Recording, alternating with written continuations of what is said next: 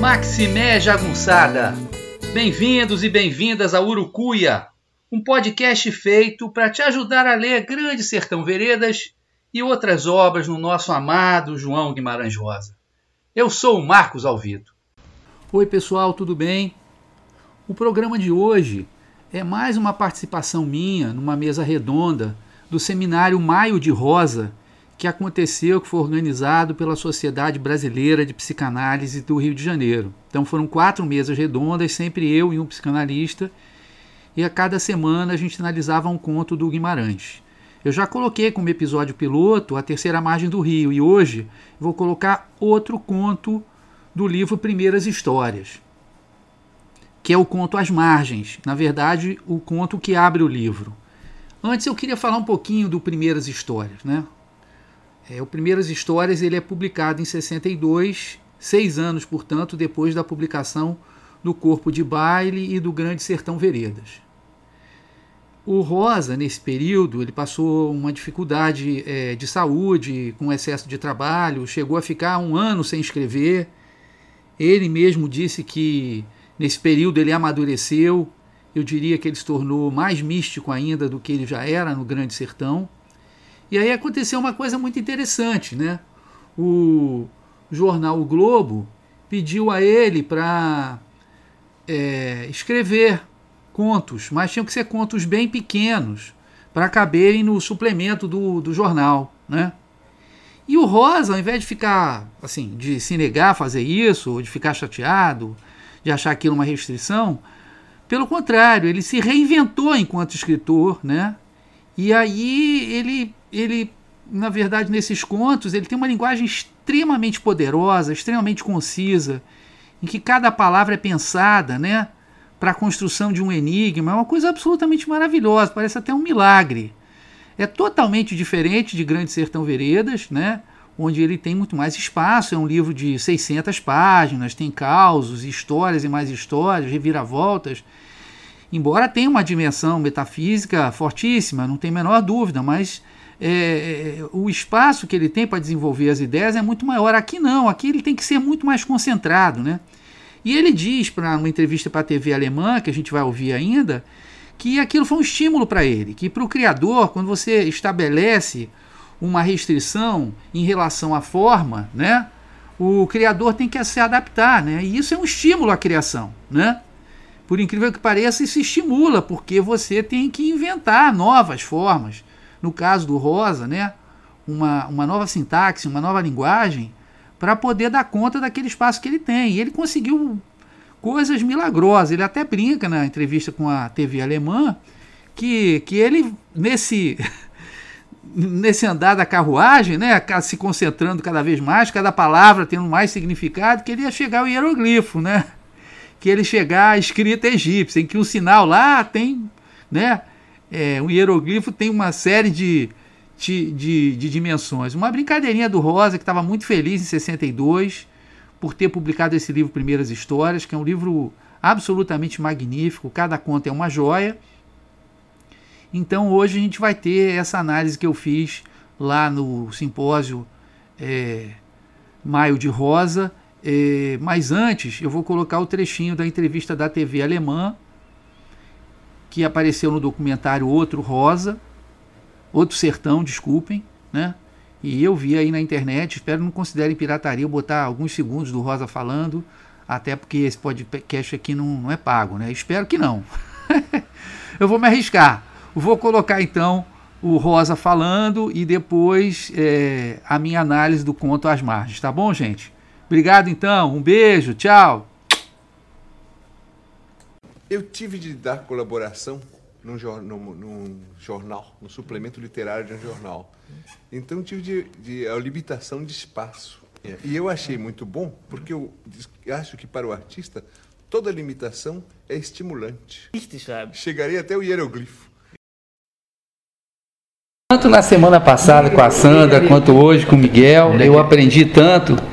E, e realmente eu falei já no primeiro dia que eu estava muito entusiasmado de vir aqui, porque estou é, muito acostumado anteriormente a ir a simpósios, mesas redondas, com pessoas que tiveram a mesma formação que eu, né?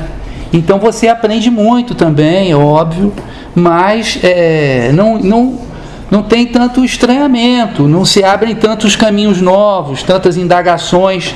Só para dar um exemplo, né? É, semana passada a, a Sandra Gonzaga, né, já que tem muitas Sandras nesse mundo, a Sandra Gonzaga é, falou que o, a terceira margem do Rio podia expressar a relação do Rosa com o pai dele, né? E obviamente, como eu sou leigo, né, eu fiquei com aquilo batucando na cabeça e eu fui lembrar da infância do Rosa, que já leva a gente para o nosso tema, né? É, ele era o primogênito, né?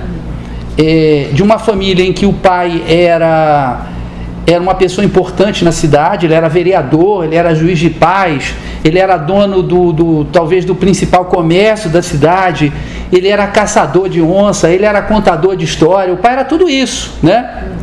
E ele queria que o primogênito também fosse, que o primogênito jogasse bola, caçasse passarinho, fosse para caçada com ele, e ele ia para caçada com o pai, né? Aí ele viu uma perdiz e ele gritava: Pai, uma perdiz. Aí o pai, seu Flor Eduardo, começou a pensar: esse menino é amigo da onça. Ele tá, ele tá gritando para avisar o bicho que eu tô querendo matá-lo, porque o Rosa amava os animais, né? Amava. É, é, o Rosa é, aprendeu muita coisa com os padres de lá, padres holandeses, ensinaram alemão, ensinaram holandês para ele numa idade muito, muito cedo, né? Então ele às vezes brincava de rezar a missa, porque o padre era ídolo intelectual. Né? Naquela cidade, quem é que tinha alguma cultura? Era o padre. O Rosa gostava de cultura. Né? Na verdade, ele nunca seguiu religião nenhuma. Esse é, esse é é o fato.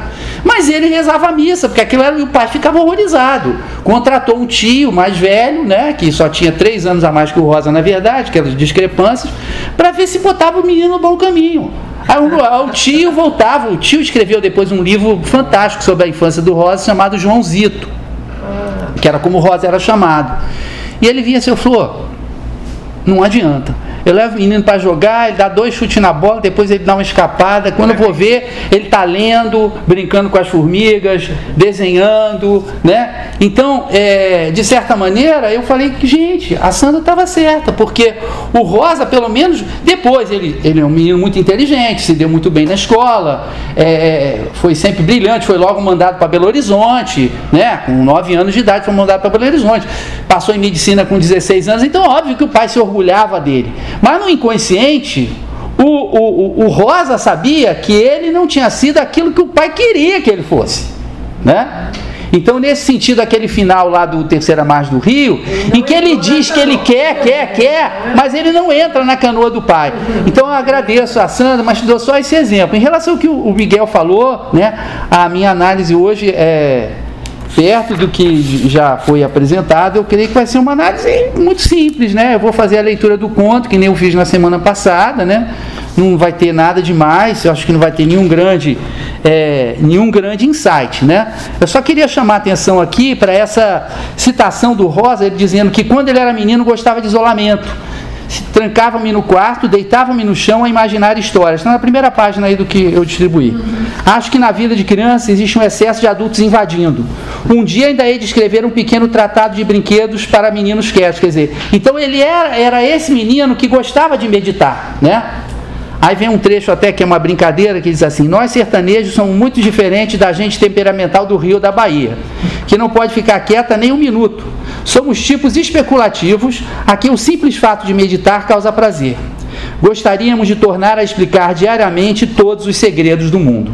E eu acho que é sobre isso, sobre a descoberta e sobre a explicação dos segredos do mundo, que trata o conto As Margens da Alegria. Devemos levar em consideração que ele é o primeiro conto do livro. Então, obviamente, ele é um conto que, de certa maneira, ele traça um programa do livro, um significado do livro, o caminho que o livro vai seguir, né? É, e tem uma coisa engraçada nesse conto que é a seguinte: esse conto tem partes numeradas pelo Rosa. Dos 21 contos do livro, só esse tem partes numeradas. O último conto, que também é sobre esse mesmo menino, o livro termina com o mesmo menino nasce, viajando, mas dessa vez na situação em que a mãe dele está correndo risco de vida, e ele, é, o menino vai com o tio somente, não vai com a tia, né, para se distrair. E ele não encontra um peru, mas encontra um tucano, que não é assassinado, tá? É, e depois ele vai reencontrando esse tucano todo dia, acreditando que a mãe vai ficar, é, é, vai ficar boa e no final a mãe fica boa. Mas ele, ele fecha o livro e abre com esse menino. Né? Bom, então vamos lá. Começando aí do começo. Né? Ele diz que ia um menino. Mas esse um menino é com minúscula. Então é um menino qualquer, tá certo? Por enquanto, porque está em minúscula. Ele vai com os tios, que aí já estão em maiúscula, né? representando tio em geral, tio em abstrato. Passar dias no lugar onde se construiu a grande cidade, que na verdade é Brasília. Uhum. Brasília é o grande contraponto né, dessa história. Por quê? Porque Brasília é a grande cidade planejada pelo homem, num ambiente modernista, num ambiente em que se acredita na racionalidade, se acredita no planejamento, se acredita na organização, se acredita no futuro, se acredita no progresso, né?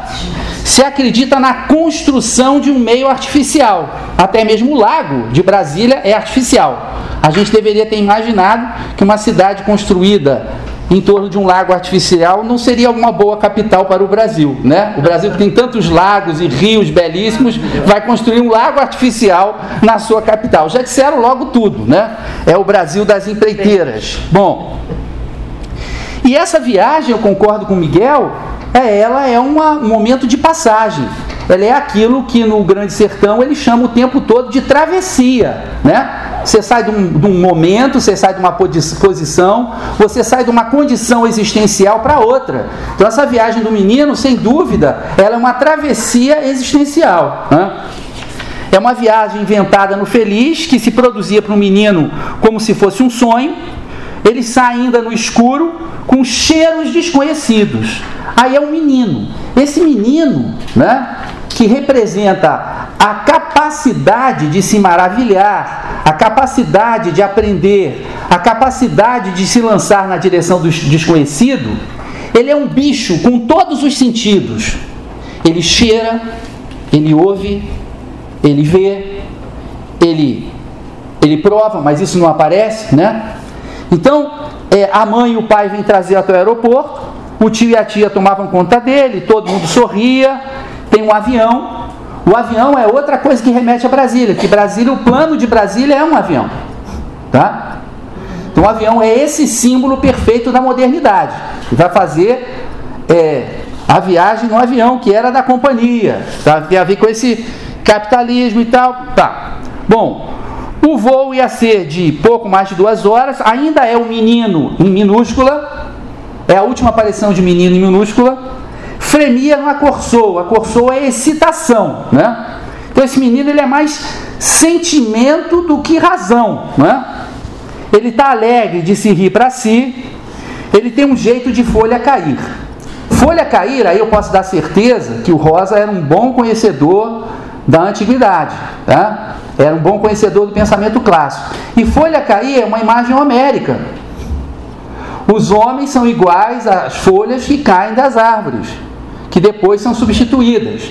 Então, nossa vida é como a vida de uma folha que está caindo, que alguma hora vai chegar no chão. Isso aponta para o fugidio da existência. E esse menino estava vivendo cada segundo, por isso ele sabia, mesmo que instintivamente, que ele era uma folha cair. Né? Ele não tinha ilusão de que ele fosse uma árvore, de que ele tivesse parado, de que ele fosse estável, de que ele fosse é, inexpugnável. Né? Ele vive como se ele fosse morrer a qualquer instante, que é a condição real de todos nós. Né? Bom, esse menino, ele é, tinha um novo senso de esperança. Mas qual era a esperança dele? Da construção da nova capital? De alguma coisa maravilhosa? Não. A esperança dele, como a esperança do Rosa Menino, era a esperança da aprendizagem, de ir ao não sabido, de ir ao mais. Era um crescer, né? era desconter-se, era se liberar para quê? Para fugir para o espaço em branco. Ora, quem é que foge para o espaço em branco? O escritor. Então aqui, a atitude do menino e a atitude de quem escreve o livro é a mesma. É a atitude de proporcionar uma descoberta. Eu diria que o Primeiras Histórias é feito de contos de fada metafísicos.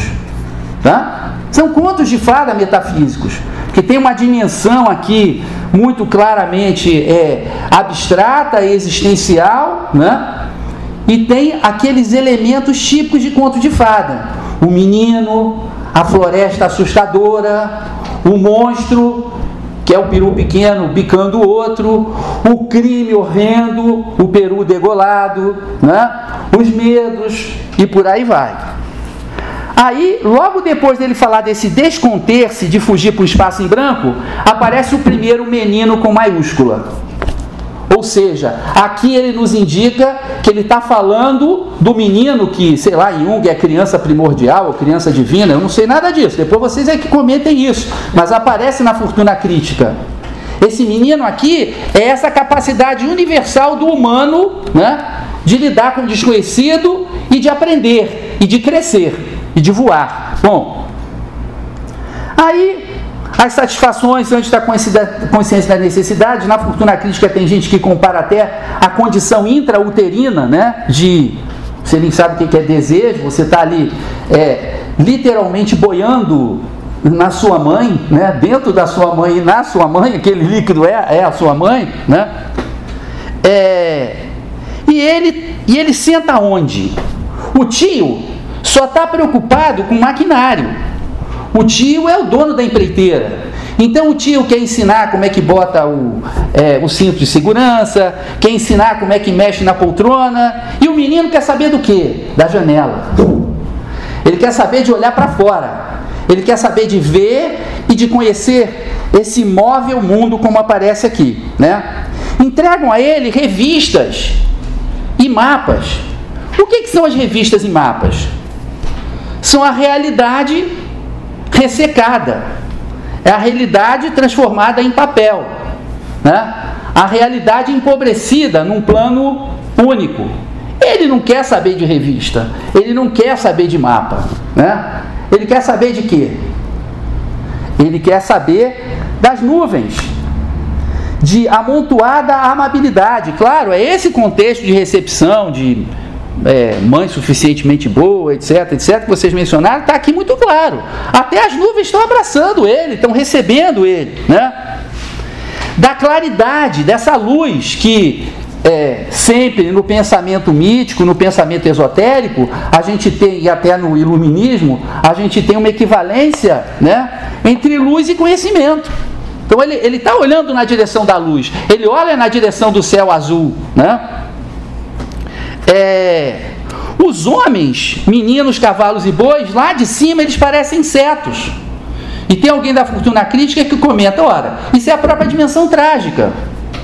Homens, bois, né, é, todas as formas de vida são na verdade o que? Frágeis, são muito pequenas. Né? Então, quando ele está olhando do alto, ele está percebendo isso, ele está se é, conscientizando disso aí, enquanto eles voam supremamente acima de tudo. Porque esse pensamento, essa capacidade de conhecer, ela está acima de tudo e ela mostra qual é a real dimensão das coisas. O que, que é o homem? Diria Píndaro, né? o sonho de uma sombra.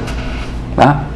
Para citar aí outra, outro elemento da, da antiguidade. E aí aparece de novo o menino com M maiúsculo. Tá? Bom, agora esse menino vivia, olha só, quem não aprende não vive. Né? Ele está vivendo porque agora ele está aprendendo. Ele está olhando para a luz. Né? A sua alegria é como que solta raios. Ele sentava-se inteiro. Por que inteiro? Porque ele está vivo. Por que, que ele tinha tudo de uma vez e nada ante a mente? Por que, que ele tem tudo de uma vez e nada ante a mente? Porque ele vive no presente, ele tem tudo. Não precisa ter nada ante a mente. Nada é o que? É futuro, é especulação racional, né? é, é o desejo. Não, ele está vivendo aqui. Ele está olhando, ele está cheirando, ele está sentindo, ele está sendo feliz. Então ele tem absolutamente tudo. Não está falando das revistas, tá? Nem da comidinha que estão servindo, nem nada. Ele chega então da nova CAP, como se chamava antes, como Miguel lembrou muito bem, quando começa a amanhecer, né? Vai ser esse processo de iluminação e de conhecimento do menino. Mas o que é a grande cidade? Que se fazia no semier do, do, do Chapadão. É uma mágica monotonia, são diluídos ares. Né? A grande cidade não tem vida, ela é monótona. Até o ar é diluído, não tem nem ar. Isso é a grande cidade. A grande cidade produzida pelo homem. Que, como a gente vai ver, essa grande cidade ela é produzida através da morte sistemática. Ora, a morte não produz vida. Só pode diminuir a vida. Né?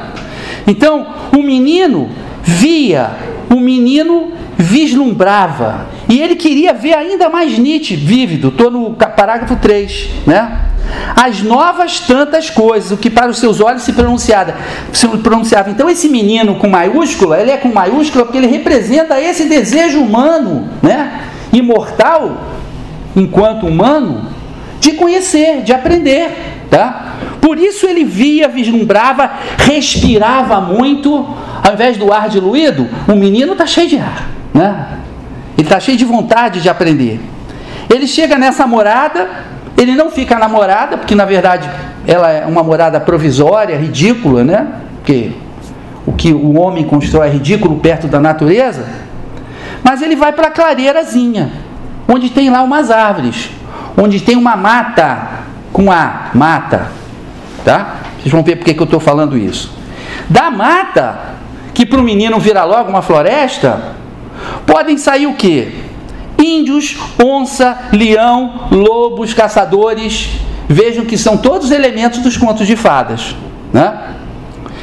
Mas só saem sons. Não tem problema. O som, e aí parece que eu estou até remetendo ao Proust, né? mas o som e o cheiro são os dois elementos que mais ativam a memória e mais ativam o cérebro. O som é suficiente para ele, né? com pássaros de cantos compridos, para abrir seu coração, ou seja, para sensibilizá-lo, para torná-lo sensível à compreensão desse novo que é a floresta.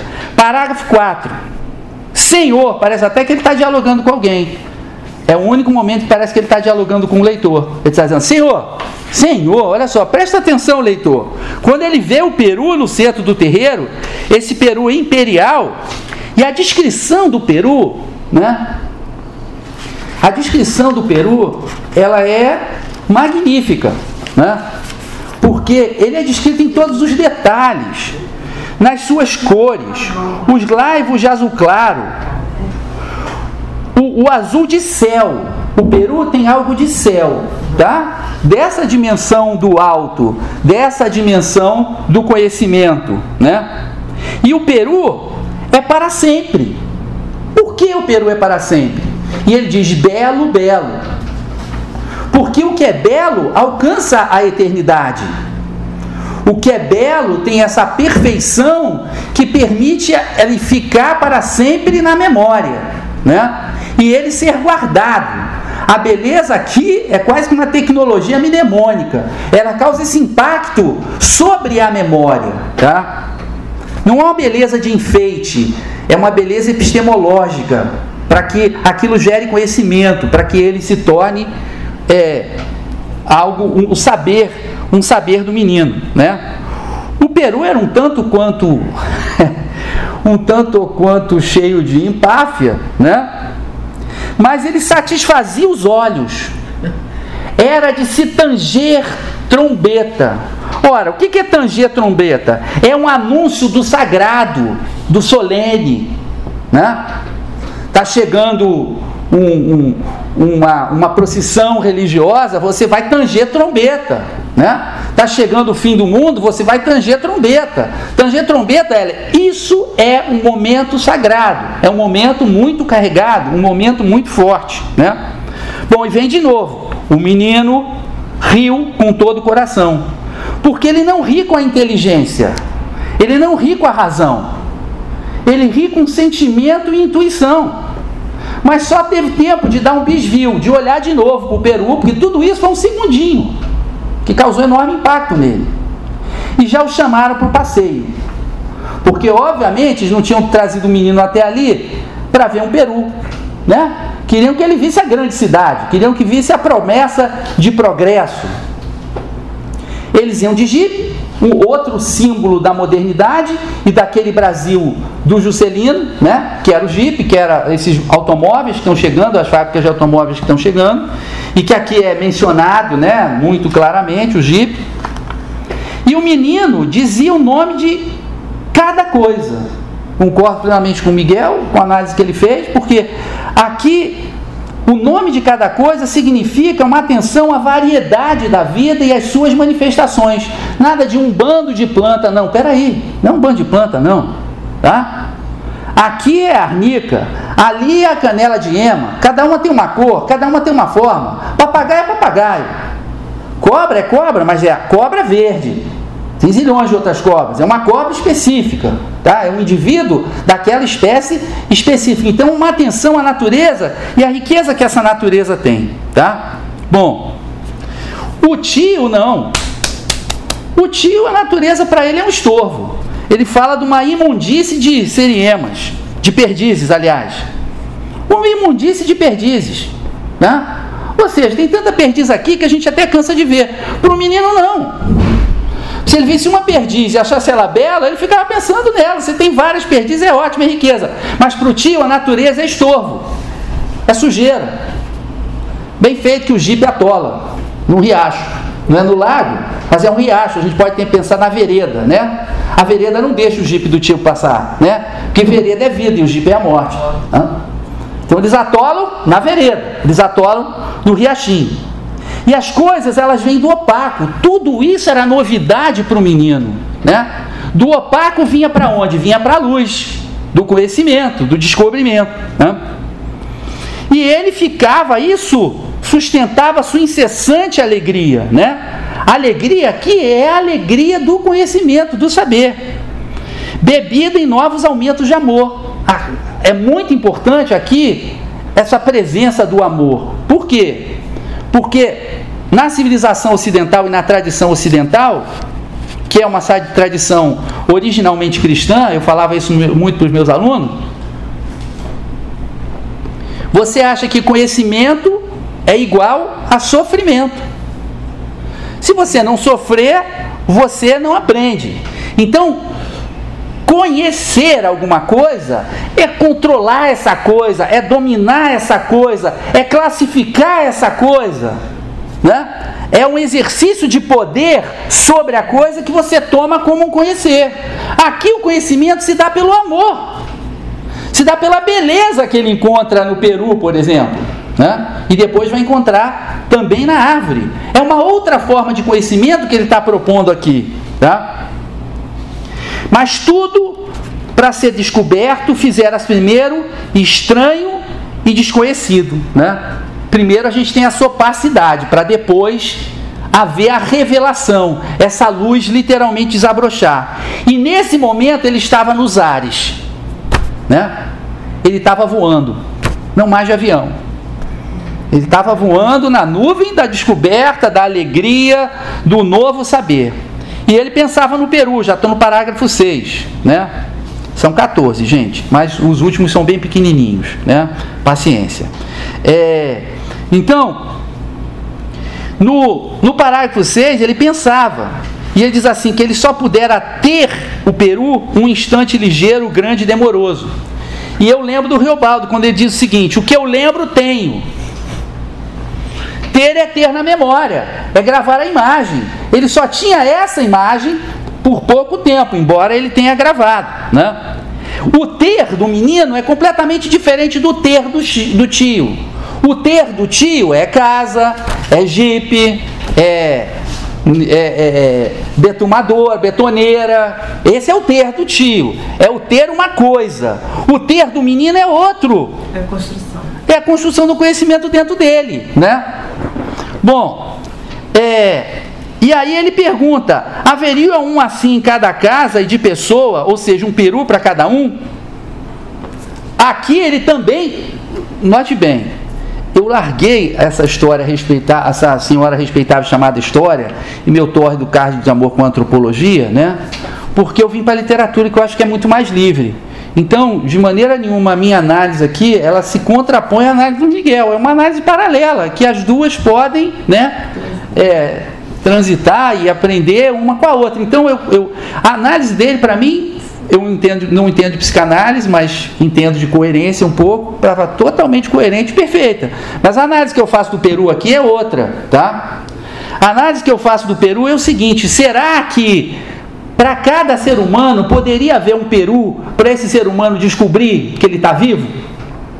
E de que está vivo é aprender, que está vivo é conhecer, que está vivo é duvidar, né? que é passar do opaco para a luz, será que teria um peru para cada um? É, sim, né? é mais filosófico. Não é, não é, seria necessário né, ter um peru para cada um. Será que tinha? Né? Bom, eles têm fome, né? É, tinha grande cidade e tal, e o menino não quer saber de nada, ele quer rever o peru. O 7, ele entra, a mata, que era tão feia de altura, parece aí essa floresta encantada, maligna, cheia de seres perigosos e só tinha penas e restos no chão. O S matou. Alguém, provavelmente uma empregada, né? Explica. Amanhã não é o dia de anos do doutor? Amanhã, né? O doutor vive sempre no amanhã. Então esse tempo do aniversário, que é o tempo, não é o tempo do instante, não é o tempo mágico que ele vê o peru. É o tempo que tem data, hora, dia, mês, ano, tá? é o aniversário do doutor. Esse tempo burocratizado, que é típico, o tempo é um bom exemplo de como no conhecimento ocidental a gente tenta controlar as coisas dominando-as. Né? Tem os dias da semana, tem as horas, tem o meio-dia, tem a meia-noite, tem segundos e por aí vai. Né? E o tempo sempre nos fugindo, porque não é o tempo do calendário e o tempo da nossa vida não são a mesma coisa. E o tempo do nosso sentimento, da nossa descoberta, do nosso saber, não são a mesma coisa.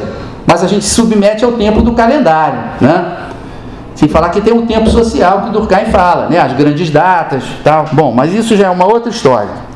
Então tudo perdia a eternidade e a certeza, porque ele tinha encontrado através dessa beleza do Peru um conhecimento do novo, se isso deixa de existir de uma hora para outra, a eternidade não existe mais. Né? Num sopro, numa lufada, as coisas mais belas se roubam. Essas coisas mais belas não é só no sentido estético, é no sentido existencial, né? As que mais importam para a nossa vida, as que mais modificam a nossa cabeça, a nossa maneira de pensar, né? Como que eles podiam? E aí o menino recebe em si um miligrama de morte, né? Ele está começando a entender o que é a morte. Que a morte se insere nesse processo todo. Existe a beleza, a beleza morre, a beleza renasce. Ele tem que aprender. Ele pensou que a beleza existia e era eterna. Que fosse simples assim, mas não é. E eles chamam para quê? Vamos à grande cidade, né? Vamos ao lago, vamos conhecer o lago, né? Ao invés das veredas, símbolo de vida, vamos conhecer o lago, símbolo de morte. Porque como é que o lago vai ser formado? Eu vou pegar todos e todos os córregos e não sei o que e vou colocar a serviço de construir esse lago. É óbvio, né? Vou modificar e matar a natureza para isso. Entra na parte 4, no parágrafo 8. Bom, o menino, como Miguel disse, ele se recolhe, né? Ele renuncia à curiosidade, porque o que ele tinha conhecido tinha sido muito pesado. E vai que ele conhece outras coisas também tão pesadas assim, né? Ele se recusa, ele não quer passear com o pensamento. O pensamento dele estava voando para lá e para cá, né? Mas agora ele não quer mais. Sabe lá aonde meu pensamento vai esbarrar? De qualquer maneira, ele parava e pensava. Pensava não, melhor sentia, né? Que aquilo é parecia ali obscuramente algum erro. Por que obscuramente? Ele não está na fase hieroglífica, né? Esse menino não se expressa com palavras, com sentimentos, racionalidade, né? É, é, é. Ele, na verdade, percebe, tem quase que uma intuição que aquilo está errado. E ele estava cada vez mais cansado. Por que, que ele estava cansado? Porque a energia vital tinha ido embora dele. Que nem a cidade, grande cidade, que vive uma tediosa monotonia, né? Porque não tem vida. E aí querem mostrar para ele o que? A morte em massa, a morte em ação, a terraplanagem, que é a primeira coisa que aparece, os caminhões de cascalho. Cascalho é pedra quebrada, nem a pedra fica. E terraplanagem é o que? É o pegar um solo cheio de relevo, cheio de história, que a Terra demorou bilhões de anos para formar, e aplainar, zerar, tornar tudo igual. Né? Ou seja, é a morte da história do solo, da superfície, né? em nome do progresso. A planta, até, até a planta está desbotada. O ribeirão é de águas cinzentas. Né? Aqui a gente tem todo todo o pessoal, a bancada ruralista, está aqui já nesse parágrafo. A lógica de morte da bancada ruralista, o grande poeta, o grande criador, ele tem essa capacidade. Ela está aqui nesse parágrafo. O encantamento era morto e sem passas, até o ar era cheio de poeira. E ele descobria que podia haver outras adversidades no mundo maquinal. Né? Maquinal é uma palavra perfeita, que aponta por um lado para a máquina, né? que vai ser um instrumento executor dessa morte, né? E aponta para o maquinal no sentido do repetido, do tedioso, que a máquina permite, tá? Então eu vou eu vou pular muito rapidamente. Bom, e aí é, pergunta-se a tia pergunta o seguinte: como é que se cortou o mato? Agora não é mais mata, não é mais floresta, é o mato. O que, que é o mato? O mato, né? É é a vegetação como ruído da comunicação, como sujeira verde. Ali naquele terreno baldio está crescendo muito mato. Não é a mata. Então ela chama a vegetação ali do cerrado, onde está se construindo Brasília, de mato. Ou seja, apenas um obstáculo para ser derrubado. E aí se derruba a árvore para mostrar a tia como é que é. Você nem precisava derrubar aquela árvore, é, é o cúmulo de, de maldade, né, de perversidade a árvore é derrubada e o menino, de novo, ele é capaz de perceber a vida que havia naquela árvore. Né? Ele tremia, a árvore para ele morrera tanto. Para ti a árvore tinha sido só tirada do caminho, para ele não, ela morrera tanto. E ele olha para o céu. O céu está atônito de azul. Né? O céu está lamentando a morte da árvore. Que o céu e a árvore fazem parte de uma unidade primordial que é a natureza.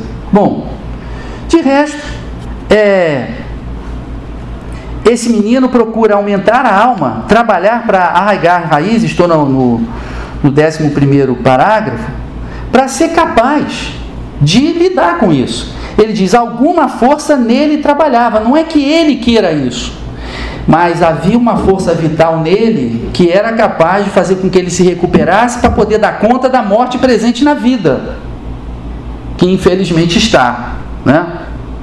É, ele não entende a maldade do outro peru, que aí na verdade é a maldade dos outros homens, né? que não só cortam a cabeça um dos outros, mas depois de cortar ainda vão lá bicar e chutar, etc. Né? A mata, as mais negras árvores, finalzinho do 13 terceiro penúltimo parágrafo, eram um mundo, porque essa floresta com seus mistérios, essa floresta escura, né, essa floresta perigosa, é um mundo, o que parece o conto de fadas. E quando aparece o vagalume, lindo, que aquele não fala belo para não repetir, mas é a mesma coisa, né? Essa beleza da novidade, da presença do sagrado aqui nesse objeto tão pequeno no ar, voando no alto, indo-se, que a alegria vai, a alegria aparece, que nem um vagalume, né? A gente tem a dialética entre escuridão e luz o tempo todo, né? E a gente tem que aproveitar quando tem luz, né, para se imbuir, para se alimentar dessa alegria com A maiúsculo, que na verdade é apenas o reflexo da gente deixar a vida existir. Obrigado.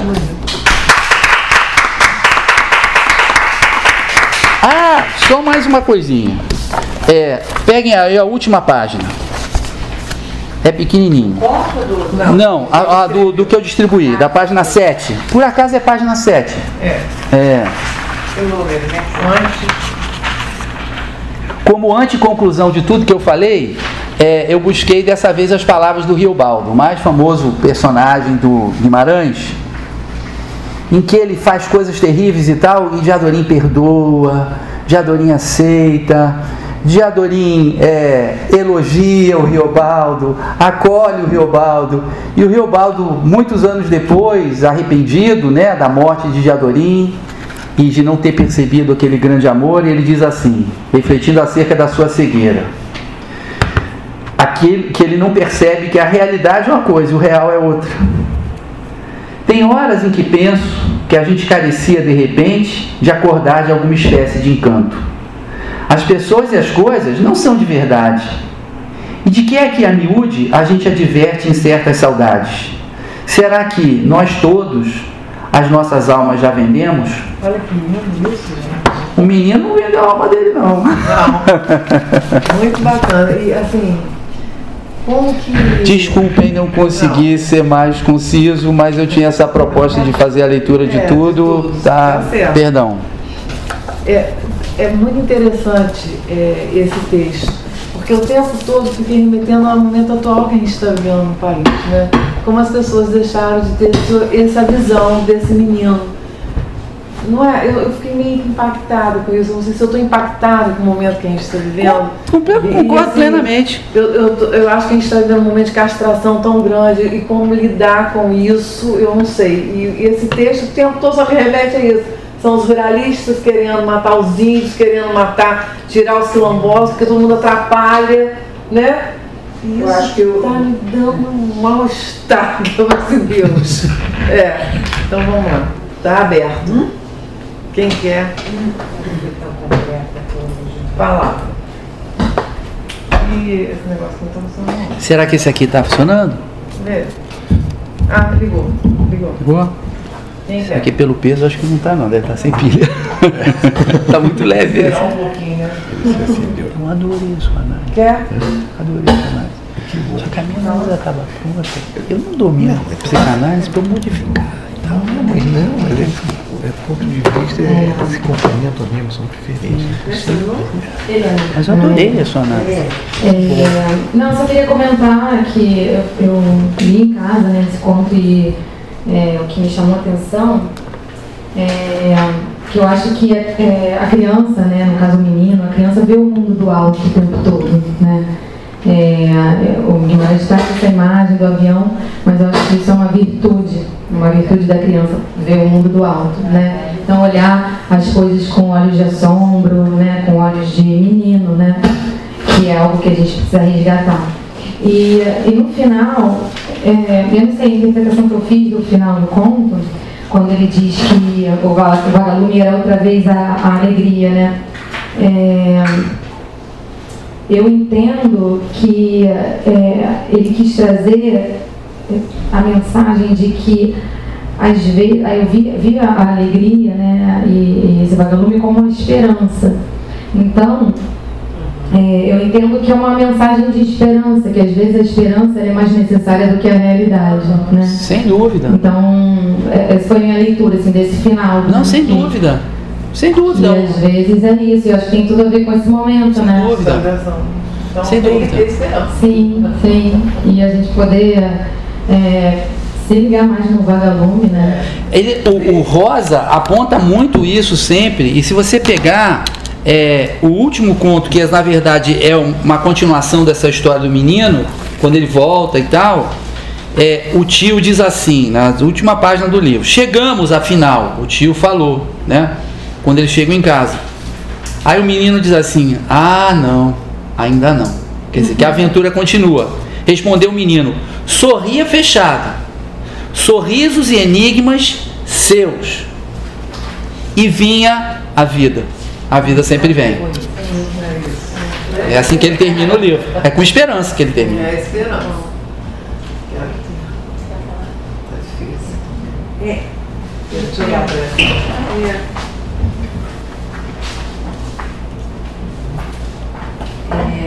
começando é, pelo Miguel, né? É, eu, eu li hoje, né, rapidamente, o, o, o, o, o conto, né? E fiquei, né, como tinha tido a tarefa de, de, de é, falar sobre a terceira margem, né? Meu Deus, ai, se fosse falar sobre isso não ia conseguir falar nada e tal. E, e é, a sua fala para mim foi iluminadora, Miguel. Foi assim, realmente, e acho que é, são formas de ver a, a entrada na, na, vida, né? na vida com, com seus mistérios, com, com, a, com, com a castração, né? E, e, e independente de, de do, da, da, se, se o Guimarães sabia ou não, essa leitura ela, ela não, não discorda da ideia do, do conhecimento, né? da ideia de entrar no terreno do conhecimento, né? Do corte, da, da, da, da falta, e com isso né? poder ver, poder enxergar, poder, poder ver os lumes que às vezes são, são vagos. São vagos. São vagos, não é? Então é, foi, foi, é, foi iluminador. Né, para mim, não, é, era possível, era possível fazer uma leitura que, que, que, que tivesse um olhar psicanalítico, que não fosse é, que não fosse reducionista, nem, nem, nem fosse uma transcrição direta, né? porque está falando da morte, está falando do conhecimento e tudo, é, é, mas foi iluminador. E é incrível como ele fala do, do peru, parece que ele está falando do pavão, né? Mas o peru é muito cheio, a descrição dele é a descrição grandiosa, é a descrição de um pavão, não de um peru, ele, né? Mas ele fala. Peru tonitruante. Tonitruante é imenso aquele peru, né? Como uma tora de árvore, e aí me lembrou das imagens do Guimarães, né? É, a, que eu não, na, na, quando eu falei da terceira margem, né, tem a música do Caetano é, é, e do Milton, a letra do Caetano que acaba que fala é, é, outra palavra, não sei o que palavra, tora, é, pau enorme, nosso pai.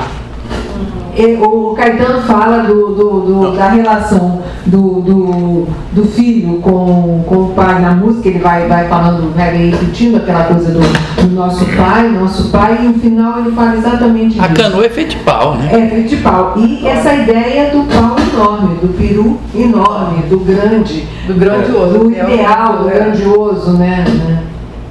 É, achei interessante as, as, as, repetições. E o, o, o, Marco, mais uma vez, trazendo esse outro olhar que, que não é, é ele é complementar desse, dessa, dessa visão do, do, do Miguel. Mas, obrigado. Deixa eu tá. seguido a Sandra. Assim, ó. Seguindo aqui, assim? Assim, você tem que botar isso pra cima. Seguindo a Sandra, né, eu também li. Então, primeira leitura, uh, hoje, né, com tanta, exatamente, no né, momento político, né, nos toma com zaps, com textos, com não sei o quê.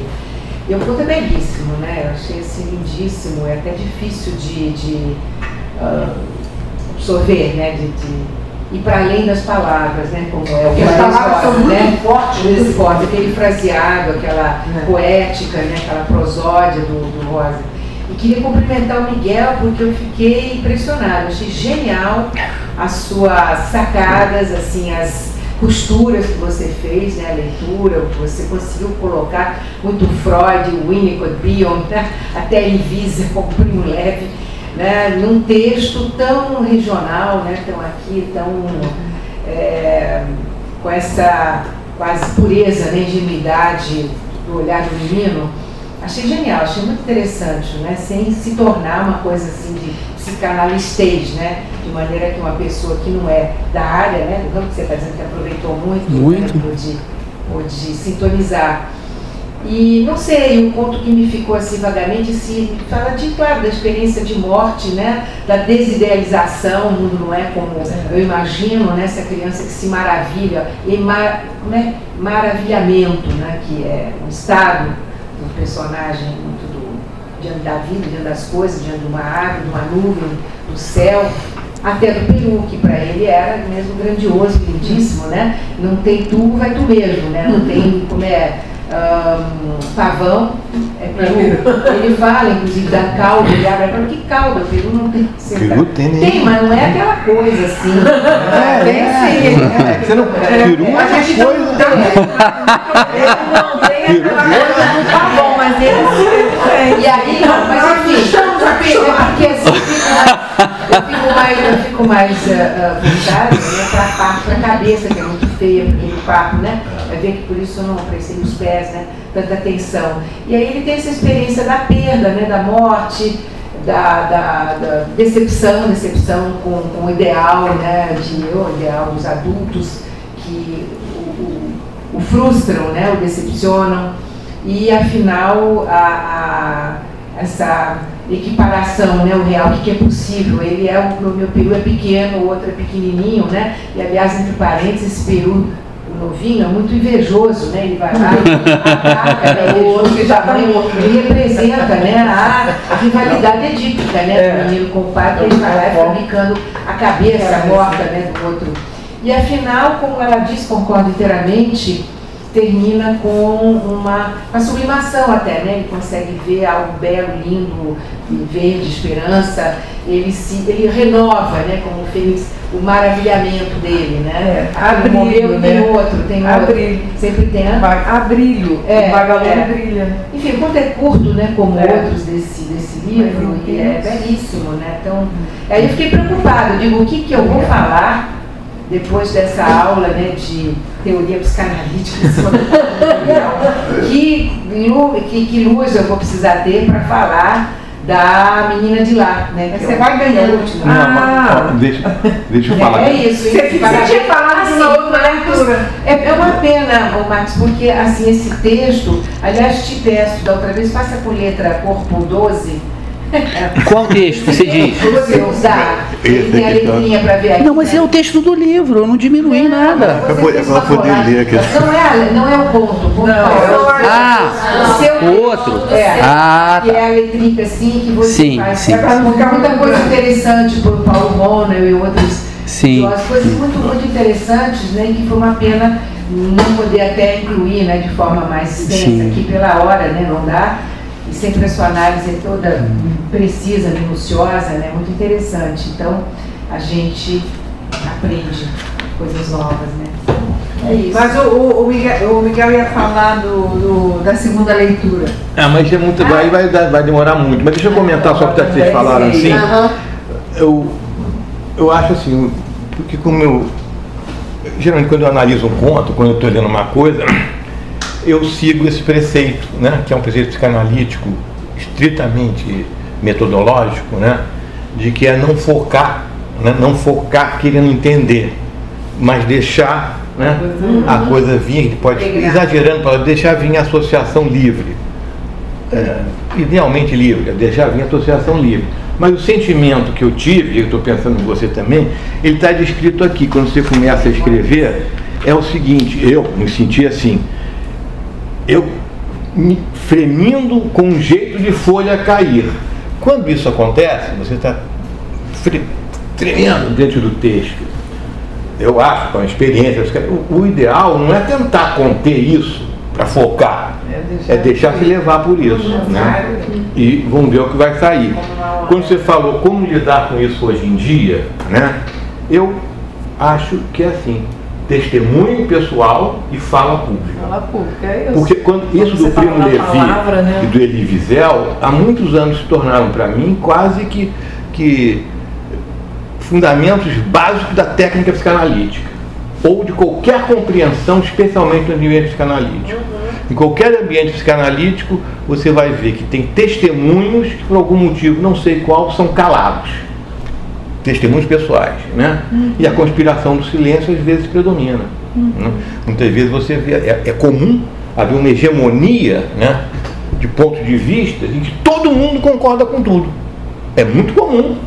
E a outra coisa que me estranha no ambiente psicanalítico, cada vez mais, é o seguinte, eu notei aqui, a gente falou, é a ausência da sexualidade Isso. na fala, nas análises. Né? É como que se do peru, né?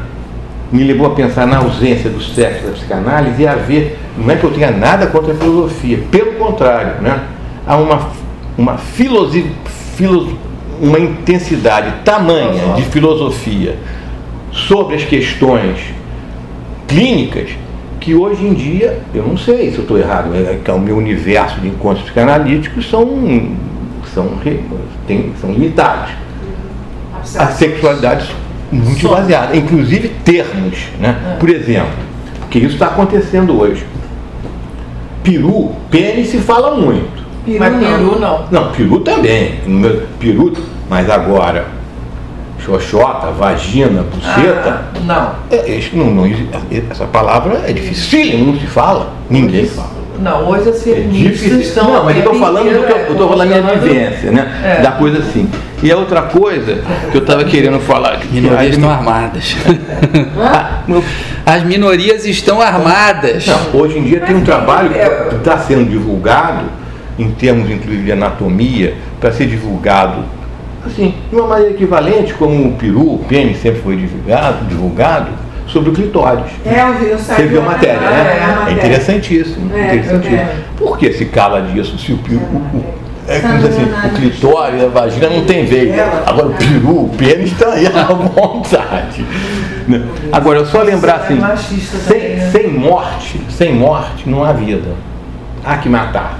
Não tem jeito. Há que matar, exatamente. Não é, que eu- não é que eu sou a favor É. disso, mas olha a história. E depois, o, o peru, né, como ele descreve o peru, e isso vai também para as trombetas, se você ler, se você ler no Velho Testamento a descrição de Yahvé, é o peru. Ele é tonitruante, né? ele é poderosíssimo, ele é colérico, né? é um deus da vingança, né? ele é ameaçador e ao mesmo tempo ele causa uma atração, né? uma atração de submissão enorme. Se você ler o Velho Testamento, as descrições de Yahvé, você vai ver que é esse peru. É o. E as trombetas, tro as trom- o quando tocam as trombetas, in- originalmente, é para Yahvé. Depois ela se repete em todos os momentos sagrados. É pro sagrado. É para o sagrado. Mas, é- não, mas, mas eu estou querendo assim, porque a única forma, a, forma de organizar o mundo que a gente está acostumado, o mundo judaico-cristão, tem no seu ideal a figura de Yahvé, que é um homem poderoso, ameaçador, violentíssimo, genocida, que não suporta a diferença, altamente preconceituoso. Nossa Senhora. Mas eu estou falando isso. É, mas não é à toa que o homem se Não é à batizou lá no Rio do Não, Jordão, né? Mas, não, não, eu estou falando que isso, isso não tem necessidade de ser eterno. Isso muda. isso muda. Isso muda. Que bom que Então, a, a gente pode ter um, um ideal de pai, né? A gente pode ter um ideal, e se constituindo um ideal de pai, diferente desse. Esse, porque eu sou assim, e isso, claro, isso às vezes demora séculos para mudar, mas é possível mudar. É possível mudar. Pronto, essa, essa Não, eu estou esse coçando aqui, não é, não é, não é nenhuma análise teórica. Eu estou coçando para contar uma história que eu acho que eu nunca vou ter uma chance tão boa de contar essa história é, numa sociedade de psicanálise.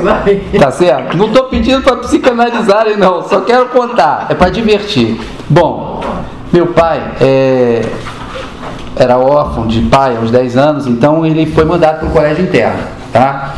Então, mais ou menos em 1936, ele foi mandado para um colégio interno em Petrópolis. Uma das coisas eh, que aconteceram com ele é que ele tinha um extremo pudor corporal, tá? Então, eu só vi o pau do meu pai uma vez de relance, quando ele já estava velho, já não tinha muita agilidade. e ele foi trocar a toalha assim e olhei que negócio, pô, é, é o tal. Mas quando eu era pequeno, eu não via, tá? Eu não via. E quando eu devia ter uns, sei lá, oito, nove, talvez menos, talvez um pouquinho mais, não dá para saber, eu fui no Flamengo, jogar futebol de salão, e quando terminou o jogo, meu pai falou, bom, vai lá no vestiário, toma um banho. Ele não foi no vestiário comigo. Quando eu entrei no vestiário, tinha aquele bando de homem, andando para lá e para cá, pelado, com aqueles negócios, aquele peru enorme, encabeludo ainda por cima, fiquei apavorado com aquela história. Olhei para baixo, Baixou cabeça. Pelo amor de Deus, meu Deus, tô perdido, não é possível. Aí eu tinha um, eu tinha um médico, o doutor Alexandre, que era uma grande figura, né? Eu ia ao médico com a minha mãe. Você ter ideia, meu pai não me levava no médico, eu ia ao médico a minha mãe, quer dizer, minha mãe que via lá, eu, nu e tal, meu pai também não olhava a gente nu, né? Se recusava. Meu pai era uma grande figura, era ótima pessoa e tal, mas todo mundo tem as marcas da sua história. E aí eu, eu fiquei meio assim, minha mãe estava presente, mas não teve jeito, né? Eu tinha mais intimidade com a minha mãe do que com meu pai, né? Mais liberdade e tal. Minha mãe veio de outra tradição, minha mãe era portuguesa, filha de operário e tal, o negócio dela era muito mais livre, né? Então eu falei, ah, doutor, aconteceu isso e tal, entrei no vestiário do Flamengo, doutor, inacreditável, eu estou assustado, não sei o quê. Pô, o senhor está vendo aqui minha condição. Não foram essas palavras, óbvio, foi uma palavra de criança, né, da década de 60. Aí o doutor olhou para mim muito sério. Tu é grande, fortão, falou assim, não, Marquinhos, fica tranquilo, esse negócio aí vai crescer, vai ficar bonito, vai tirar uma foto dele, botar no outdoor com o telefone embaixo. Mas o melhor dessa história é que eu não entendi nada. Mas quando eu vi ele, e aí eu lembrei que você está falando psicanalista, quando eu vi ele e minha mãe lindo pra caramba, eu falei, não sei o que, que, é isso, mas é bom, então tá tudo certo. Nem perguntei mais, fiquei tranquilo. Só para dar um exemplo claro da importância do Peru, né? Gente, todos satisfeitos depois dessa ótima história. Bom, gente, essa foi a análise do conto As Margens, do livro Primeiras Histórias, do João Guimarães Rosa. Espero que vocês tenham gostado. Esse foi o décimo episódio piloto, ainda vai ter mais um. Também sobre um conto de primeiras histórias. E finalmente, no dia 7 de maio de 2021, a gente vai começar a série sobre o Grande Sertão Veredas, que é o objetivo desse podcast aqui, ajudar vocês a ler Grande Sertão Veredas, mas também uma outra coisa do Guimarães que não seja o Grande Sertão, que nem a gente tem começado, né? Pelo Ora e Veja Augusto Matraga e pelas primeiras histórias, tá? Que são admiráveis. Então agora eu vou deixar vocês sempre nessa ótima companhia do Alex Rocha, da Joyce Carvalhais, compositores e cantores da música Acordais cujo álbum do mesmo nome está no Spotify. Tá bom, gente? Valeu! Até a próxima! Ah, mais uma coisinha! Ó, oh, não deixa de é, fazer um comentário aqui no podcast, ou então mandar um, um e-mail para mim, marcosalvito.gmail, tá bom? Eu queria saber a sua opinião, queria ouvir suas sugestões e suas críticas, né? Para ver se eu consigo melhorar, porque eu sou principiante nesse negócio aqui. Se alguém não me der uma luz, vai ser difícil, tá bom, gente? Valeu então, obrigado, um beijo, tchau.